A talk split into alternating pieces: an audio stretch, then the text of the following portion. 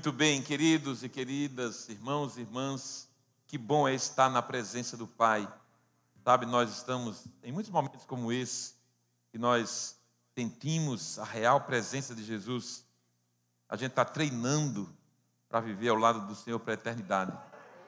Não pense que a vida eterna será apenas uma vida para sempre, não é só isso. Não é uma vida que não tem fim, não, não é só isso. A vida eterna é uma vida plena cheia, cheia da alegria, cheia do vigor. Tem trabalho? Tem, não vamos parar de trabalhar. Tem serviço? Tem, não vamos parar de servir. A única coisa que nós que vai ser que vai ser muito parecido com o que há aqui é a adoração. E ela será absolutamente plena. Porque quando a gente está no culto, na presença do Pai, nós ainda temos reservas, ainda tem algo para fazer amanhã, algo nos preocupa, algo nos distrai, algo nos prende, mas quando estivermos na eternidade, nada disso acontecerá. Porque a palavra de Deus diz que toda lágrima será enxugada dos nossos rostos. E o mar não mais existirá, e o mar significa separação de povos, e não vai mais haver isso na eternidade. Então, treine, treine isso sempre, adorando a Deus em espírito e em verdade. Sejam muito bem-vindos à casa do Pai. A casa do Pai é lugar de intimidade, a casa do Pai é lugar de estar com Ele, é lugar de adorá-lo, é lugar de dobrar os joelhos e confessar com a língua que só Jesus é o Senhor. Amém, queridos? Então, muito, muito boa tarde, já quase boa noite a todos. Sejam muito, muito bem-vindos e bem-vindas. Eu quero muito saber se tem alguém aqui pela primeira vez, para a gente se alegrar e desejar para você um bem-vindo, bem caloroso. Tem alguém pela primeira vez aqui? Dê um sinal aqui, por favor. Se há alguém assim? Não? Não há ninguém hoje pela primeira vez aqui? Muito bem, nessa, nessa volta da igreja depois dessa longa quarentena, esse é o terceiro culto, terceiro momento presencial em que nós não registramos ninguém pela primeira vez. Mas a igreja, a família da fé, você e eu, o povo de Deus, nós somos aqueles que trazemos outras pessoas para conhecer esse espaço de adoração, para ouvir a palavra de Deus. E se compromete na semana que vem trazer, ao menos convidar alguém. Porque, na verdade, quem toca no coração para vir é, é o Espírito Santo. Mas você é o instrumento de Deus para trazer, para fazer isso acontecer na vida das pessoas. Quem se compromete a chamar alguém aqui na semana que vem encher esse lugar para a glória de Deus. Amém? Glória a Deus. Amém. Eu vou esperar que isso aconteça e vai acontecer em nome de Jesus. Antecipando, é muito provável que na semana que vem nós tenhamos a possibilidade de ter mais pessoas entre nós. Amém. Há uma possibilidade muito grande de nós abrirmos as idades, mas esperam mais um pouco para que a gente possa fazer tudo como convém ser feito. Muito bem, gente. Deixa eu só te perguntar rapidinho antes da gente ler o texto. Quem aqui gosta de conviver com pessoas mal-humoradas e queixosas o tempo todo? Levante uma das mãos. Quem gosta de conviver com gente assim, levante uma. Graças a Deus que ninguém levantou, porque eu preparei uma ambulância aí fora. Se tivesse alguém aqui, a gente ia levar, não é? Não sei para onde, não sei para onde a gente ia levar, mas certamente no seu bom senso, no seu pleno juízo, certamente você diz: não, não gosto de conviver com gente assim. Otimista é a nossa série do mês de outubro, otimista. Esse é o, o assunto que a gente está tratando aqui em todo este mês. E o texto bíblico que a gente tem preparado para hoje se encontra em Filipenses, carta do apóstolo Paulo, capítulo 4, versos de 4 a 7, vai estar na tela. Você vai me acompanhar. Se você quiser abrir sua Bíblia, abra. Se não, você pode fazer comigo a mesma leitura que está na tela, na mesma versão que eu lerei. Filipenses, Paulo aos Filipenses, capítulo 4, versos 4 a 7 já começa, já começa sendo uma vacina contra, um antídoto contra todo tipo de pessimismo e todo tipo de postura queixosa. Alegrem-se. Alegrem-se sempre no Senhor. Repito, alegrem-se. É isso que a palavra de Deus diz. Vamos dizer todos juntos essa primeira frase? Alegrem-se sempre no Senhor. Repito, alegrem-se. Isso é para você, isso é para mim, isso é para todos nós. Então a gente vai para mais uma semana de trabalho, de luta e tudo mais. Alegrem-se. Vão na força da alegria, porque a alegria do Senhor é a nossa força. Verso 5: Que todos vejam que vocês são amáveis em tudo o que fazem. Lembrem-se de que o Senhor virá em breve. Não vivam preocupados com coisa alguma. Em vez disso, orem a Deus pedindo aquilo de que precisam e agradecendo-lhe por tudo que ele já fez. Então, vocês experimentarão a paz de Deus, que excede todo entendimento e que guardará o seu coração e a sua mente em Cristo Jesus. Esta é a palavra do Senhor, nós damos graças a Deus. Você pode sentar, vamos orar. Senhor Jesus, obrigado, Pai, pela tua presença entre nós. Obrigado porque um dia o Senhor tocou em nós de tal forma que nós curvamos os nossos joelhos e confessamos com a nossa boca que só o Senhor é Deus. E o Senhor é o nosso Salvador, que é o nosso Redentor, que é aquele que veio da Virgem Maria, que padeceu, viveu, sofreu, morreu, foi sepultado, ressuscitou ao terceiro dia, ascendeu aos céus, está sentado à direita de Deus Pai Todo-Poderoso. Esse é o Deus em quem nós cremos. E o melhor de tudo é que o Senhor prometeu na Sua palavra que quando dois ou três se reunissem no Seu nome, o Senhor se faria presente. Então, eu sei, nós sabemos que Tu estás aqui. Então, vem agora, Senhor, e nos cobre com a Tua graça, com o Teu amor, com a Tua misericórdia, com a tua compaixão, com a tua amabilidade, com conforto que só em ti nós encontramos.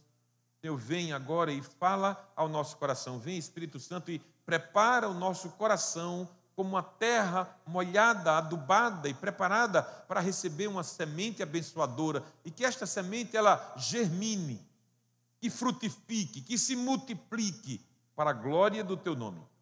Em nome de Jesus. Ó Deus, que as palavras da minha boca e o meditar do meu coração sejam sempre agradáveis na tua presença, Senhor meu, rocha minha redentor meu. Amém, amém e amém. Deixa eu me apresentar aqui para aqueles que estão através do YouTube e através do Instagram nos acompanhando. Sejam muito bem-vindos e bem-vindas. Nós somos a Anglicana Ressurreição Sim, nós somos uma família para pertencer. Isso não quer dizer que nós somos perfeitos, isso não quer dizer que não há defeito em nós. Há sim um monte deles. Temos virtudes e temos defeitos como qualquer família. Mas se há uma virtude em nós é querer atrair você para Cristo, para Deus. Trazer você para que Deus faça em você algo novo e você possa curvar os seus joelhos e, e falar com a sua língua que só Jesus é o Senhor. Esse é o nosso maior objetivo. Então sejam muito bem-vindos. Eu sou o Bispo Márcio Simões e estou aqui todas as semanas com alegria, na incumbência de trazer a palavra de Deus para a tua vida. Vamos lá então. Vamos refletir nesse, nessa sequência do nosso, da nossa série de outubro otimista. Deixa eu mudar a pergunta que eu fiz no começo. Eu perguntei se alguém gosta de trabalhar no ambiente onde tem um um mal-humorado, um queixoso a vida toda. Sinceramente, nesse tempo, eu tenho reclamado muito dessa máscara. Eu não sei vocês, mas subir Duque de Caxias com essa máscara é jogo duro. E dependendo da espessura do tecido que você tem, então, a vontade que tem é tirar. Mas eu não tiro em respeito aos demais, especialmente. Mas é chato, que é o chato usar isso, é chato. Você está respirando gás carbônico o tempo inteiro. Isso não é bom para a saúde. Mas mais perigoso é não usar, então a gente usa. Então eu perguntei se você, se alguém aqui gosta de conviver com pessoas assim, queixosas, mal-humoradas o tempo todo. Mas deixa eu mudar a pergunta. Quem gosta de viver com pessoas otimistas? Levante a mão. Todos nós, é claro. É claro que isso é uma pergunta retórica. Eu sabia que vocês iam responder assim. Todos nós gostamos de viver com alguém que está dizendo: Não, Fulano, tenha calma, vai dar certo. Todos nós gostamos de conviver com alguém que, quando você chega meio triste, cabisbaixo ou queixoso de alguma coisa, essa pessoa diz: Fulano, levanta a cabeça. Deus está aí, Deus está na tua vida. Lembra da fé, lembra de Deus, lembra do amor de Deus sobre você. E aí você começa a se animar novamente. Todos nós gostamos de viver ao lado de pessoas otimistas. Então, a verdade, se não fosse assim, a gente precisaria de ambulância mesmo. Todos nós precisamos. Pesquisadores da Escola de Medicina da Universidade de Boston, nos Estados Unidos, após 30 anos de, de uma pesquisa com 70 mil participantes, chegaram à conclusão de que as pessoas otimistas vivem mais, são mais longevos e com mais saúde. Descobriram isso. Eu acho que é uma dedução lógica para gente que não é pesquisador e nem é cientista. Eles chamaram de envelhecimento resiliente. O resiliente é aquela pessoa que, que tem uma habilidade fora do comum de lidar com as intempéries, de lidar com as dificuldades, é aquele que se reinventa. Não é essa palavra da moda? Não é essa palavra que tanto se ouve agora? Precisamos nos reinventar, os bancos se reinventam, as empresas se reinventam, as organizações se reinventam, a igreja se reinventa, sim. Então, as pessoas resilientes são aquelas que conseguem se reinventar a partir das dificuldades que enfrentam. Então, eles descobriram nessa pesquisa que as pessoas que são otimistas, elas conseguem se reinventar. São resilientes. Lidam melhor com as intempéries, com as más notícias, com as desventuras da vida. Mas as pessoas reclamam de tudo. Essa é a verdade. Reclamam do tempo, reclamam do calor, ou reclamam do frio, reclamam dos preços, reclamam os pais reclamam dos filhos, os filhos reclamam dos pais, especialmente na adolescência. Reclamam quando estão trabalhando, porque dizem que estão muito cansados, e reclamam quando estão em final de semana em casa, dizem que tem muito, tem muito tempo ocioso. Reclamam de uma casa grande demais, porque dá muito trabalho, e reclamam de uma casa muito pequena, porque não cabe as coisas. Assim nós somos. Nós precisamos achatar a curva da pandemia dos queixumes. Meu tema hoje é sobre isso, a cura sobre as queixas. Então, se você é uma pessoa muito queixosa, reclama muito, reclama o tempo todo, reclama da água, reclama do prato para lavar, reclama da comida para fazer, reclama do emprego que você tem, reclama do baixo salário, reclama da esposa que fala demais como goteira em dia de chuva, como diz o provérbio. Se você é dessas pessoas, você vê o lugar certo para a gente tratar isso e você minimizar as pessoas que estão ao redor olhar para você com maior simpatia. Existe cura para as queixas. E se a gente tivesse que parar agora o nosso sermão, a cura para a queixa está na gratidão. Quando nós desenvolvemos um coração agradecido, a, a tendência natural é que a gente diminua o nível das queixas. Um artigo de um site de psicólogos chamado Psicologia Positiva revelou que a gratidão reduz as emoções tóxicas, ressentimento, amargura, chateação, mau humor, melhora a qualidade do sono, ajuda a regular os níveis de estresse, reduz a ansiedade e a depressão. Em, em que áreas da sua vida o exercício da gratidão está em falta? Pode ser que esteja acontecendo agora. Pode ser que você esteja num momento aí da sua família em que a gratidão faltou e você não conseguiu dizer obrigado ao marido, à esposa, ou ao filho, ou ao pai, ou à mãe, e isso ficou em falta, e ficou uma lacuna importante. Em que áreas da sua vida o exercício da gratidão está em falta? Você talvez esteja num momento muito crítico, amargo, ansioso, frustrado, deprimido. Achate a curva disso. Exerça gratidão. Preciso buscar gratidão, agradecer a Deus por tudo. Gente, quem não tomou café hoje da manhã porque não tinha pão em casa, você pode não ter tomado café da manhã porque fez jejum, você pode não ter tomado café da manhã porque acordou de meio-dia, hoje é domingo, e tudo isso é plenamente compreensível, mas quem não tomou café da manhã hoje porque não tinha pão em casa? Nenhum de nós. Ora, isso não é motivo de gratidão, não?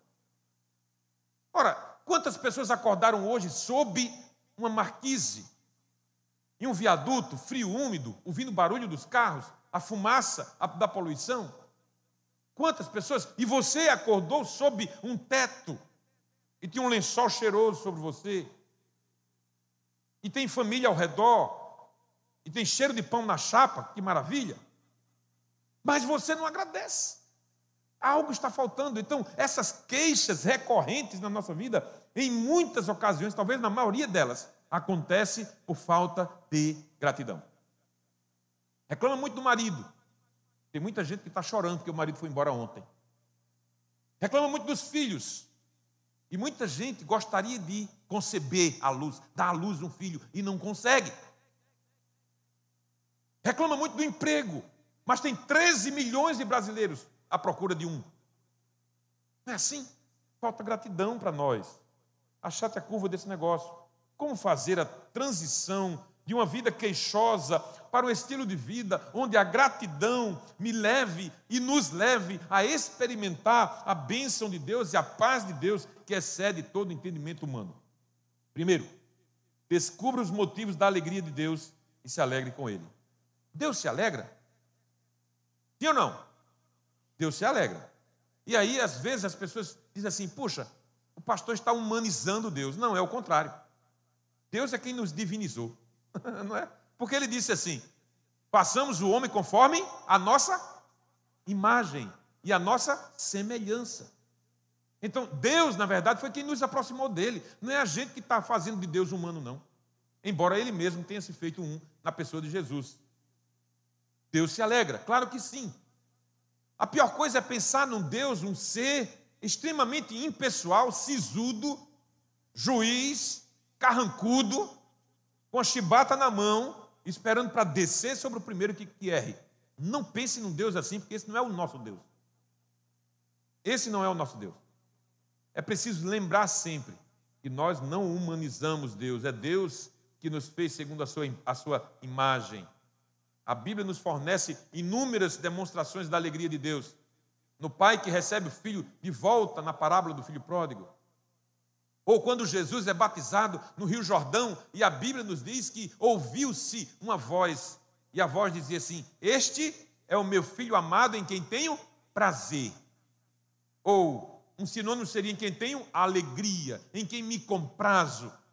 Coração, meu coração se alegra nesse filho. E aí, em Romanos 8, 29, Paulo vai escrever que Deus, o propósito de Deus é que nós nos tornemos parecidos com Jesus. Ou seja, Deus quer se alegrar em Viviane, Deus quer se alegrar em Mônica, Deus quer se alegrar em Vinícius, Deus quer se alegrar em mim. Deus quer se alegrar em nós, porque Deus é um Deus que se alegra. Então eu preciso descobrir qual é o motivo que faz Deus se alegrar.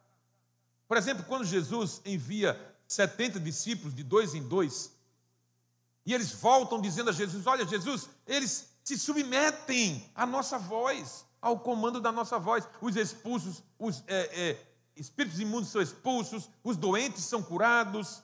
Aí veja o que é que Lucas registra no capítulo 10, no verso 21. Ele diz: Naquele momento, Jesus foi tomado da alegria do Espírito Santo. Jesus é Deus, Jesus se alegrou em muitas ocasiões, então é preciso saber com que Deus se alegra. E a dedução, a partir desses textos, ela é lógica. Ele se alegra quando o seu plano, elaborado antes da fundação do mundo, está acontecendo.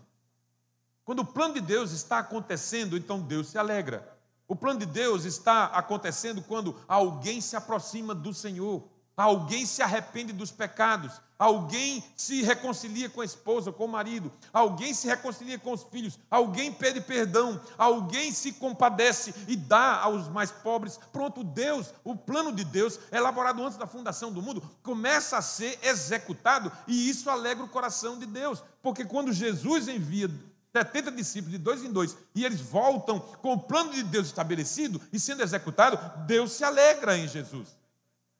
Então eu preciso descobrir em que Deus se alegra para poder me alegrar com Ele. Versículo 4 que nós lemos diz assim: Alegrem-se sempre no Senhor. Alegrem-se sempre no Senhor. Repito, alegrem-se. Alegria é no Senhor. Alegria é em Deus. Alegria está nele. Está contida nele. Então vamos tentar entender isso. As alegrias meramente humanas não são suficientes para vencer uma vida de queixa. Ok? Guarde isso. As alegrias meramente humanas não são suficientes para vencer uma vida de queixas. Exemplo: Chega sexta-feira, se você folga sábado e domingo, aí você diz: Oh, que maravilha, estou alegre. Aí você bota lá no Facebook, sexta-feira. É? E aí você bota um gatinho lá, como se ele estivesse sorrindo, porque o gato não, não sorri. Aí sorrindo, aí, sexta-feira. E aí quando chega na segunda-feira, bota alguém acabrunhado assim, murcho, murcho acabado. É assim? A vida é assim? Quer dizer que a vida só se alegra, só me faz me alegrar na sexta-feira e no domingo à noite ela se acaba? Que alegria é isso? Isso é meramente humano. Alegria em Deus não escolhe o final de semana para acontecer. As alegrias humanas não são suficientes para vencer uma vida de queixas. Por isso, a volta à segunda-feira é penosa para muitos, para outros não. Porque esses outros que não é penosa segunda-feira entenderam que a alegria é em Deus. A alegria é no Senhor. Então, as queixas não foram suspensas na sexta-feira para voltarem na segunda-feira. Não. As queixas são minimizadas porque a alegria do crente em Jesus Cristo é uma alegria em Jesus Cristo, no Senhor, em Deus. Escuta essa verdade. Só consegue descobrir os motivos da alegria de Deus quem já entregou sua vida a Ele.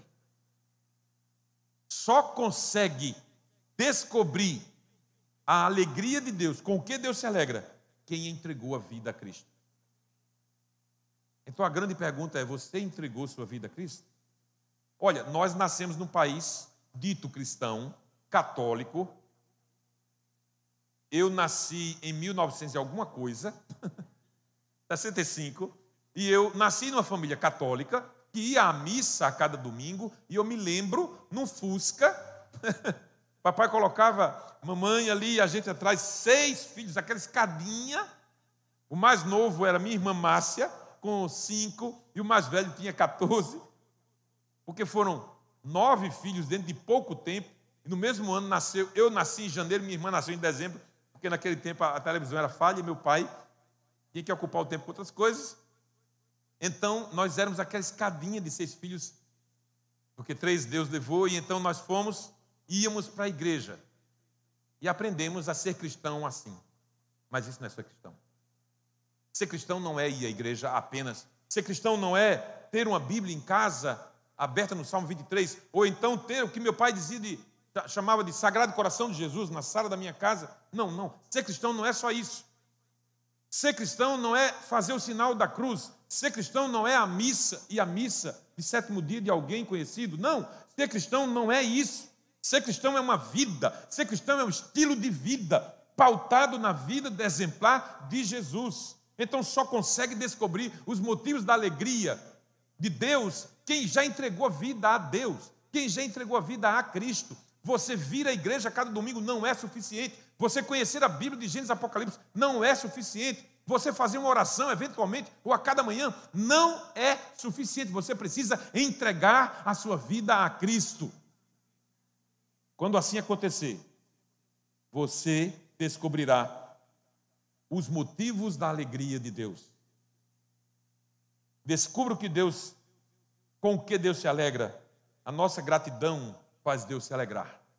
O nosso arrependimento faz Deus se alegrar. O nosso serviço no reino de Deus faz Deus se alegrar. Então, o otimista é aquele que descobriu com o que Deus se alegra mas tem algo mais que o texto nos ensina. Nunca perca de vista a promessa da volta de Jesus. Jesus virá. Jesus voltará. Amém? Jesus voltará, porque a palavra de Deus assim o diz, ele diz: Eu irei e voltarei outra vez, para que onde eu esteja, eu vou preparar um aposento para vocês, eu vou preparar um lugar para você, para que onde eu esteja, estejais vós também. Então Jesus voltará. E aí você pode dizer assim: puxa, já faz dois mil anos e nada aconteceu. Será que nada aconteceu? Nesses dois mil anos, a sociedade ocidental foi alterada, transformada pelo poder da palavra de Deus e pelo poder do Espírito Santo.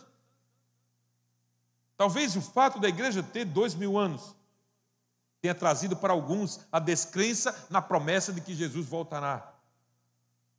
A gente, a cada domingo, a gente diz aqui: Cristo morreu, Cristo ressuscitou, Cristo voltará.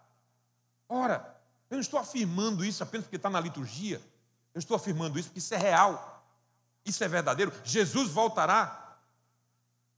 Sim, ele voltará, e isso precisa me alegrar. Olha, eu nasci no Evangelho, numa igreja, em que o pastor não perdia a oportunidade de falar sobre isso.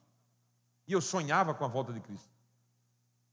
E eu me alegrava com esse assunto. Porque isso é uma verdade bíblica que nunca mudou. Jesus voltará. Veja, versículo 5, a parte B diz: Lembrem-se de que o Senhor virá em breve. Lembrem-se de que o Senhor virá em breve. Isso é verdade que não pode estar fora do nosso contexto do que cremos. Ela é parte da crença em Jesus, da fé em Deus, parte implícita da aceitação de Jesus como nosso Senhor e Salvador. Ele voltará para nós, para a sua igreja. Me responda: como a vinda de Cristo tem afetado a sua vida?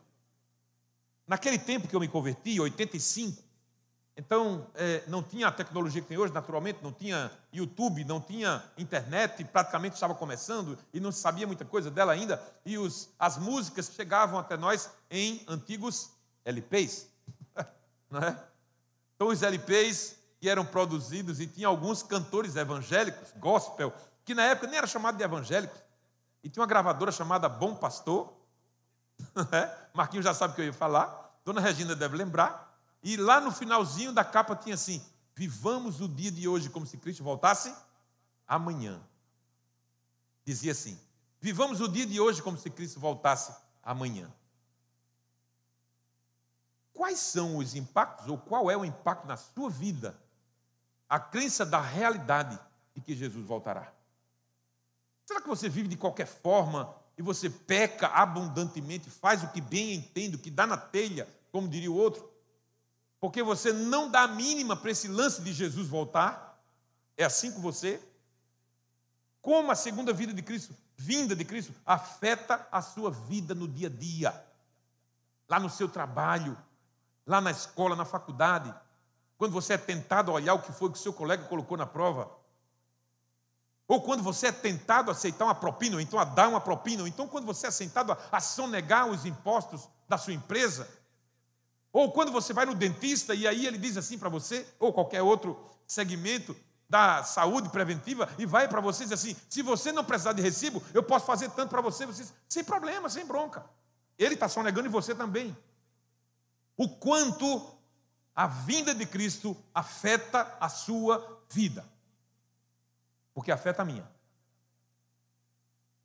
Que eu preciso e nós precisamos viver como igreja de Cristo, precisamos viver como se Jesus estivesse na iminência de voltar. Você pode dizer amém? A segunda de vinda de Cristo será pessoal, visível e física. Diz a Bíblia, com o propósito de consumar a salvação de todos aqueles que por, ele, por ela aguardam. Pela salvação aguardam. Veja, na mesma carta aos Filipenses, o que Paulo escreveu no capítulo 3, versículos 20 e 21, nossa cidadania, no entanto, vem do céu, e de lá aguardamos ansiosamente a volta do Salvador. Percebe? Os crentes do primeiro momento ali, do primeiro século, eram ansiosos em relação à volta de Jesus, e me parece que muitos de nós na igreja não estamos nem aí para esse lance de Jesus voltar. Nunca esqueça da volta de Cristo. Ele tomará nosso frágil corpo mortal e o transformará num corpo glorioso como o dele, usando o mesmo poder com o qual submeterá todas as coisas ao seu domínio. Então veja só, eu não sei exatamente como nós seremos no céu, na eternidade, na vida com Deus. Eu tenho um monte de pensamentos aqui de como será a vida eterna. Eu não penso, de jeito nenhum, nunca pensei que a vida eterna será a gente sentado numa nuvenzinha fofinha, e vendo os anjinhos com cara bochechuda, rosada, passando tocando harpa. Não penso na eternidade assim. Eu penso num lugar muito melhor do que isso. Isso é muito monótono para pessoas agitadas como eu. A Bíblia nos mostra que nós vamos ter serviço. A Bíblia nos diz que nós vamos julgar os anjos caídos. Então vai ter muito o que fazer. Eu sei que para alguém que é mais preguiçoso, que gosta mais do final de semana, para descansar, do que não se cansou? Isso soa meio estranho. Só que nós não vamos ter a mesma relação que temos hoje com o nosso corpo. E quanto mais os anos passam, mais a gente vai sentindo que alguma coisa está falhando. Alguma coisa está funcionando de forma a deteriorar aquilo que nós somos na cabeça e o corpo não acompanha a mesma coisa. Mas quando chegarmos na eternidade, a Bíblia diz que o nosso corpo será revestido de alguma coisa nova. Ele tomará esse nosso corpo frágil e mortal e o transformará. Então eu voltei a caminhar na semana passada. E aí eu caminho normalmente, quando eu estou na forma, 6, 7 quilômetros. Fui encontrado com o Márcio. Márcio corre e eu caminho. E então, quando eu voltei a caminhar, eu estava caminhando 4,5 km. e meio. Na sexta-feira, meu joelho ó, desse tamanho. Eu tive que ir para o gelo e passar mais uns três dias, quatro dias sem caminhar. Esse corpo frágil, diz a Bíblia, esse corpo frágil, Deus pegará esse corpo frágil e transformará esse corpo num corpo glorioso. Como de quem? Como de Jesus como de Jesus. Como dele, como dele quem? Como de Jesus. Usando o mesmo poder com o qual submeterá todas as coisas do seu domínio. Deixa eu te perguntar uma coisa. Quando Jesus ressuscitou, uma semana depois, ele apareceu no cenáculo, os discípulos estavam lá, dez, um já tinha batido as botas, Judas, o outro estava fora, não sei porquê, Tomé estava fora, e ele se apresenta aos dez, as portas estavam fechadas. E ele entrou naquele ambiente sem precisar que alguém anunciasse e sem precisar que alguém abrisse a porta para ele entrar, não foi assim? Isso quer dizer o quê? Eu vou poder atravessar os lugares. Isso quer dizer que esse corpo, matéria, e as matérias que estão ao meu redor não serão mais obstáculos a mim. E a Bíblia também diz que Jesus, de repente, ó, puf, sumiu. Isso quer dizer que nós também vamos sumir. E de repente eu vou estar aqui no lugar e, e vou aparecer em outro lugar. Porque se o padrão é Jesus, é assim que eu serei. Isso me excita de alguma forma, isso me mexe comigo de alguma forma, porque eu vou ter habilidades que eu não tenho hoje. Então isso precisa me alegrar. Se a gente tem pouca gente no abraço para ir lá de madrugada e dar um cobertor ou dar alguma coisa àquelas pessoas que mais precisam, imagina quando a gente vê um corpo rochedo, pronto para qualquer tarefa, sem medo de nada, sem insegurança na eternidade sem o medo de se deparar com um bandido. Imagine, o que é que nós faremos? Porque o nosso corpo será semelhante ao de Jesus. Isso me alegra. Para Paulo e para quem lia as cartas dele, esse era um tema sobre o qual ninguém lançava qualquer tipo de dúvida. Então, esta igreja, nós, Igreja de Cristo, não podemos lançar dúvidas sobre um fato, um fato futuro, um fato que acontecerá, eventualmente não, de toda certeza, Jesus voltará. Esta é uma certeza que a igreja precisa ter. Escuta: nascimento, vida, ministério, morte, crucificação, sepultamento, ressurreição, ascensão aos céus de Jesus, cumpriram-se nesses assuntos cerca de 300 profecias e promessas da palavra de Deus. Todas, cabalmente. Cerca de 300 em Jesus. Que ele entraria com um jumentinho, que ele nasceria de uma virgem, que os pastores e tudo aquilo que foi falado, cerca de 300 profecias se cumpriram em Jesus. Então escuta aqui, se a palavra de Deus diz que Jesus voltará, é porque isso é, efetivamente acontecerá. E a Bíblia diz que todo olho verá, todo olho, aqueles que estão vivos e aqueles que já bateram as botas. Todo olho verá. Então, deixa eu te dizer: se você não entregou sua vida a Cristo ainda, comece a se preocupar. Porque Ele virá assim, num momento, como um relâmpago que sai do Oriente e se firma no Ocidente. Todo olho verá, todas as nações, povos e línguas confessarão que Jesus é o Senhor, dobrarão os seus joelhos. Ai daqueles que não o receberem como seu Salvador. Portanto, quando algo lhe abater mais fortemente, quando algo roubar o seu bom humor, encher você de queixas e fazer você se queixar de tudo na vida e das coisas que o cercam, lembre-se, Jesus voltará. Eu faço isso como exercício na minha vida. Quando tem alguma coisa que está pesada demais, um dia Jesus voltará. E um dia tudo isso aqui vai passar. E um dia toda essa dor vai passar. Às vezes a gente lida com pessoas que a gente ama, que está sofrendo é, gravemente com doenças terríveis. E a gente dá uma, tenta dar uma palavra de ânimo. A gente tenta chegar lá e levar um consolo. Mas a verdade é que um dia tudo isso cessará. Toda lágrima cessará. Toda dor, todo pranto cessará. Porque Jesus voltará. E a, a sua igreja, nós, seremos levados para onde Ele deseja nos levar, para o lugar da sua habitação. Então aprenda. A segunda vinda de Cristo é parte da crença no próprio Cristo. E que, se aceita com profundidade, sempre nos trará otimismo. O otimismo daqueles que sabem que no final a vitória já está decidida. 1994, Copa do Mundo. É, o Brasil ia jogar a final com a Itália. Lucas tinha seis anos, Tiago tinha quatro anos. E eu me lembro da gente na sala. E uma euforia muito grande.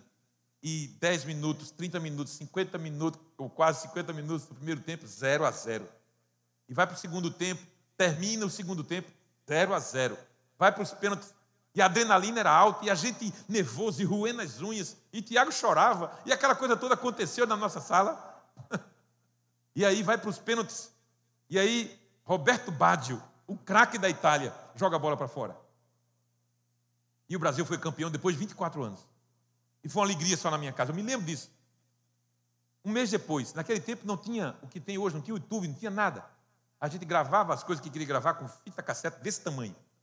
E a gente colocava lá naquele negócio, aquele caixote preto, e gravava. Um mês depois eu vou assistir o jogo. Eu ruía as unhas? Não. Eu não ruía as unhas. Eu ficava nervoso? Não. Eu, eu me alegrava com cada lance. Por quê? Porque eu já sabia do final. Eu já sabia do resultado final. Eu sabia que o Brasil tinha sido campeão. Um mês depois, aquilo não era mais um sofrimento, uma tortura para mim. Vendo a bola passar rente à trave do nosso goleiro. Não, não era mais problema. Por quê? Porque eu sabia a vitória final. Deixa eu te dizer: quem vive em Cristo sabe que é vencedor. Quem vive com Jesus sabe para onde está indo, sabe que Jesus guardou um lugar para você. Então se alegre quando o pessimismo chegar, quando as queixas chegarem na tua boca. Lembre-se: Jesus voltará e me levará para viver com Ele para sempre. É lógico que isso tem que me alegrar, tem que nos alegrar. Nós nos alegramos porque nós sabemos o resultado final. Então, o otimista é aquele que descobriu com o que Deus se alegra e se alegra nele.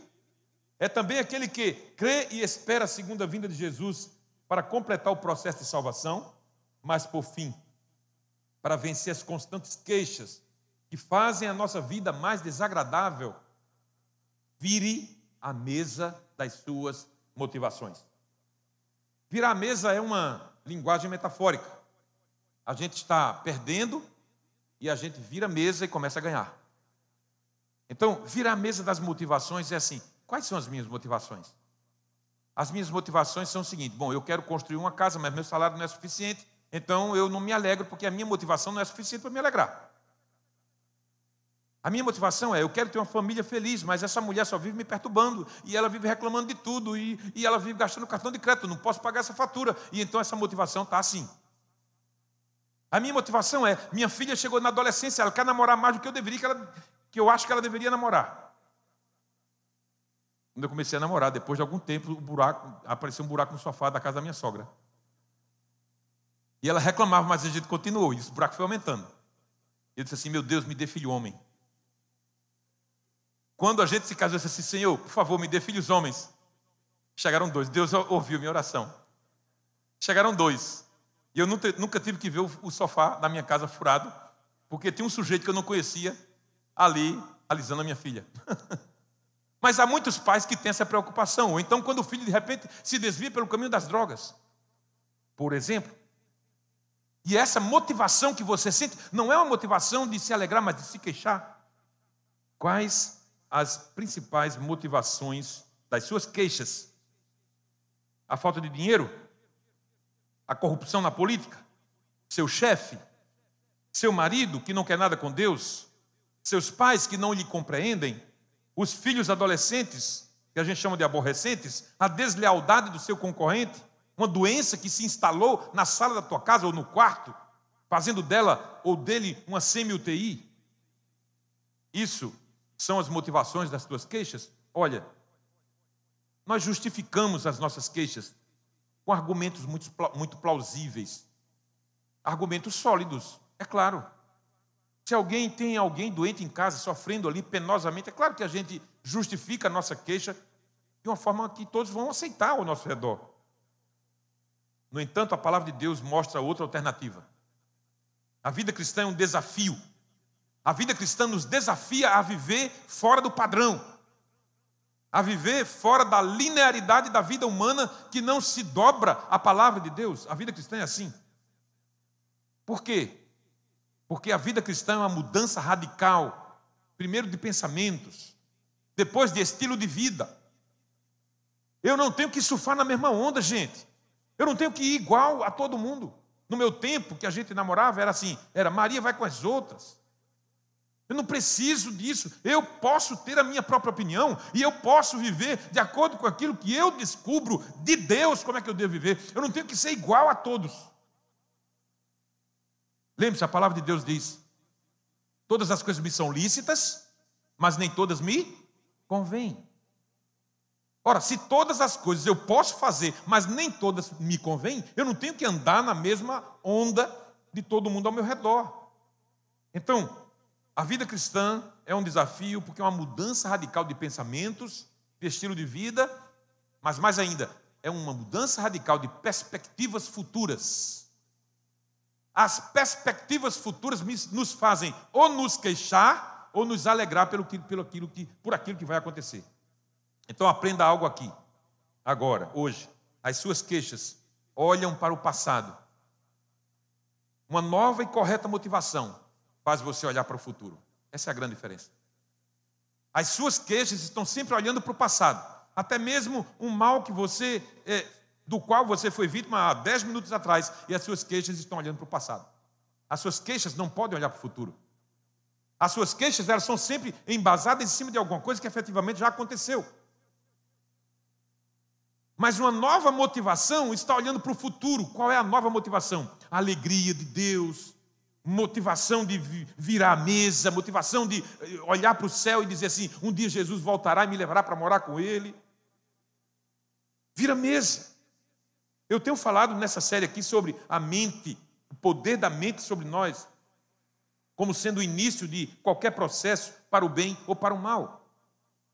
Permitam que Deus transforme você através da renovação da mente, é isso que diz Romanos 12, 2. Ou então, tudo que é puro, justo, tudo que tem boa fama, tudo que é honesto, tudo que tem dignidade, nisso ocupe o seu pensamento. É Filipenses 4, 8. Tudo isso está para a gente entender que a nossa mente precisa ser retrabalhada. Ora, a palavra reinvenção não é tão usada hoje em dia, por que não usar isso para a minha mente? Isto é virado de mesa mudança radical de rota.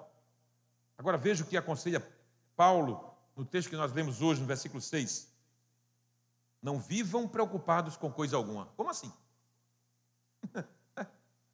Parece uma coisa meio louca. Como é isso assim? Como é Paulo? Explica isso melhor. Não vivam preocupados com coisa alguma. Sinceramente, eu digo, Deus, eu não consigo. Eu não consigo viver, não viver preocupado com coisa alguma. No ano passado, em agosto, mais ou menos, do ano passado, eu tive uma dor de dente. Que negócio é esse? Meus dentes são, são muito bons. Eu, eu, tomei muito leite quando eu era menino, na, na, na fazenda do meu avô. E aí eu vou para o médico, eu vou para o dentista, e ele começa a mexer lá, e ele disse que eu tinha partido um dente, que eu estava com bruxismo. Bruxismo por estresse. E aí você vai dormir e começa a apertar esse negócio sem nem perceber. Aperta tanto, acorda com a mandíbula doente, do, dolorida, você nem sabe daquilo, de repente partiu um dente e tem que fazer um canal. Como assim não viver preocupado com coisa alguma? Como assim não viver preocupado com nada? Com a escola das crianças?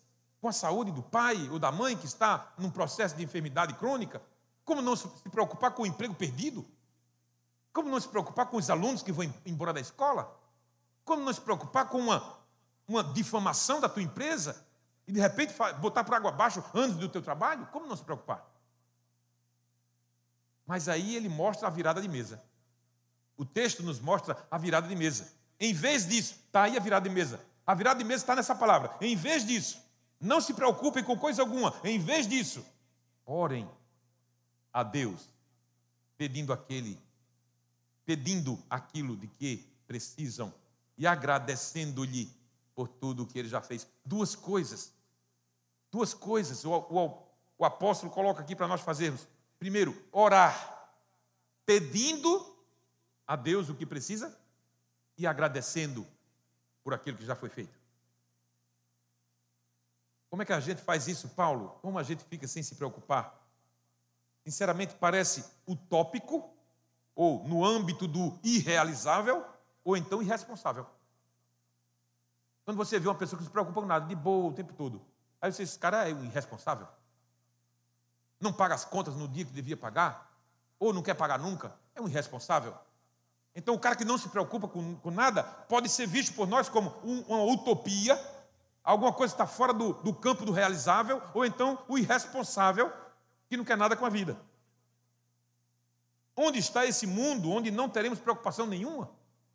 Como assim? Alguns dirão somente após segundo, a segunda vinda de Cristo.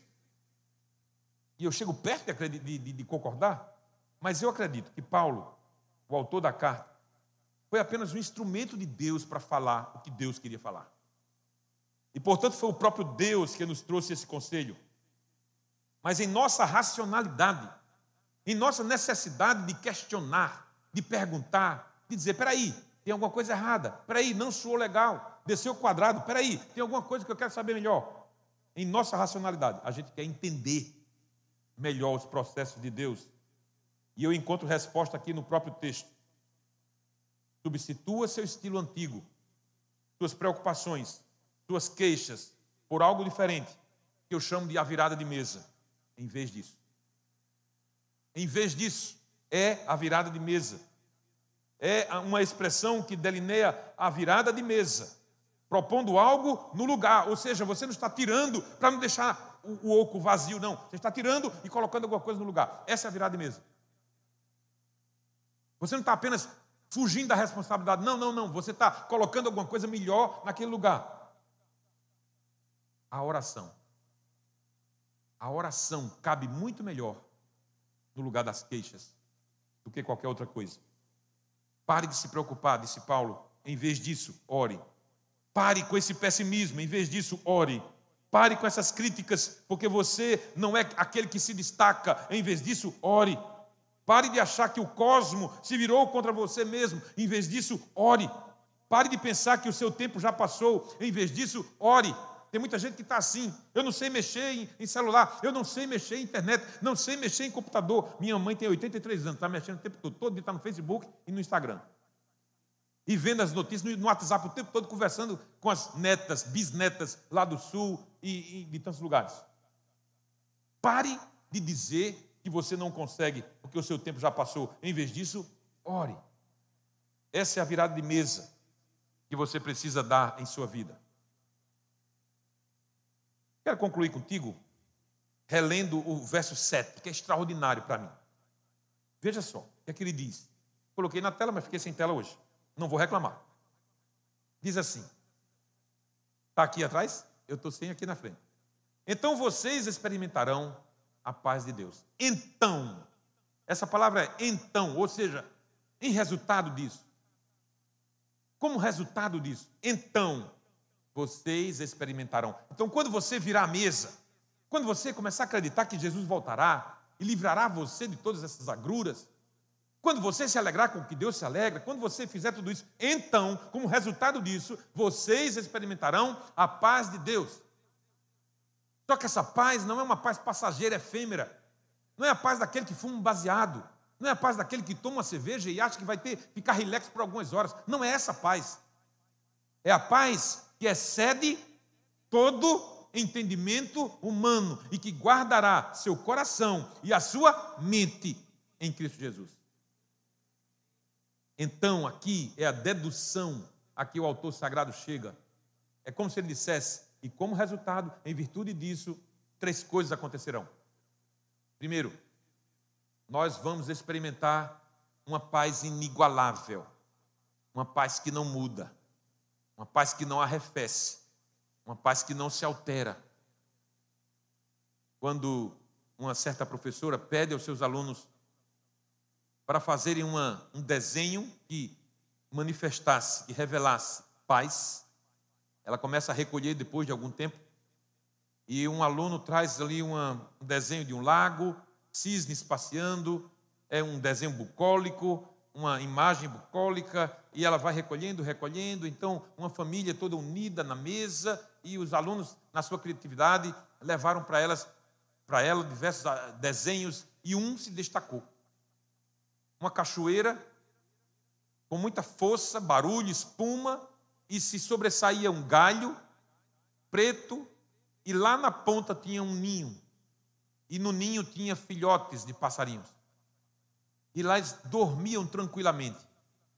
E a professora perguntou àquele aluno por que ele achava que ali se retratava a paz. E aí, é claro que isso é uma história, não sei se aconteceu de verdade, mas ele responde assim: porque a paz, ela não está apenas quando tudo ao nosso redor está em perfeita harmonia. A paz está apesar do barulho, da espuma e da altitude e da possibilidade da mãe não voltar trazendo o suprimento dos filhotes, ainda assim eles têm paz. É claro que eles são animais irracionais, mas é uma boa ilustração para a gente. Quando você estiver vivendo dificuldades, quando você estiver em aperto, quando os gigantes se postarem à sua frente, ainda assim você pode ter paz. Por quê? Porque a Bíblia nos diz que essa paz excede o entendimento humano. Então, três coisas acontecerão. Nós vamos experimentar a inigualável paz de Deus. Nosso coração será protegido de todo o pessimismo. Porque Jesus disse: olha, o, livro de Provérbios diz: de tudo que você tem que guardar, guarde seu coração. E Jesus disse: do coração procedem as saídas da vida, então guarda esse negócio. Toma conta disso. A Bíblia diz aqui que nosso coração será guardado. E no caso aqui, guardado do pessimismo. E depois a sua mente será protegida das influências humanas, porque já teremos adotado a influência divina. Ok? Então, uma dedução lógica é: se você é o pessimista da história, como tem vivido as pessoas ao seu redor? Porque eu perguntei para você no começo, quem gosta de viver aqui com pessimista? Todo mundo disse que não. E é claro que eu não trouxe uma ambulância, eu disse é só para brincar com vocês. Todo mundo disse: não, eu não quero viver com, com pessimista, porque deve ser ruim, é ruim viver com pessimista, um queixoso a vida toda. Mas se o pessimista for você, se você é essa pessoa que quando chega os outros dizem assim: puxa, lá vem Fulano. Lá vem de novo. Jesus, ah, para a conversa. Se você for chefe, aí pronto. Fulano, acaba que já vem, fulano está chegando. Se você é essa pessoa, se você é essa pessoa da história, como tem vivido as pessoas que estão ao seu redor? Como é que a tua esposa ou teu marido te espera no final do dia? Como? Se você é o pessimista, o queixoso da história, como vivem as pessoas ao teu redor? Lá vem aquele traste. Alguém fala assim, né? Jesus está chegando no final do dia, lá vem, se prepara, vai tomar banho, corre, não sei o quê, que teu pai está chegando. Misericórdia. Imagina. Ou então é o marido que diz assim: Meu Deus, acabou o expediente, vou ter que chegar em casa. Aquela mulher não para de falar o tempo inteiro. Não para de reclamar. Eu, não, eu mal entro em casa, a, a, descarga quebrou, e teu filho fez isso, aquilo, outro, e não sei o quê. Quem aguenta um negócio desse? Então, se você é essa pessoa, eu estou fazendo para provocar você. Se você é essa pessoa, como estão vivendo as pessoas ao teu redor? Por que é que o número de divórcios não, não para de aumentar? Por que é que o número de filhos com 18 anos não para de crescer, aqueles filhos que querem viver independentes e sozinhos? Por quê? Por que não aguenta mais um discurso moralista dentro da sua casa? Por quê? Se você é a pessoa que reclama, como tem vivido as pessoas que te cercam? Vá dormir com essa. Feche teus olhos, eu quero orar contigo. Pense sobre isso, em nome de Jesus. Pai, obrigado, Senhor, porque eu sei que a tua palavra não volta vazia. Eu sei que ela está aqui para nos chocar mesmo, para nos impactar mesmo, para fazer com que a gente acorde. Caiamos em, em nós mesmos, como o filho da parábola do filho pródigo.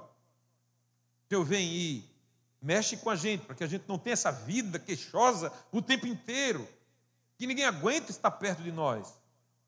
Mas, Senhor, que nós tenhamos o senso da alegria de Deus e nos alegremos no Senhor.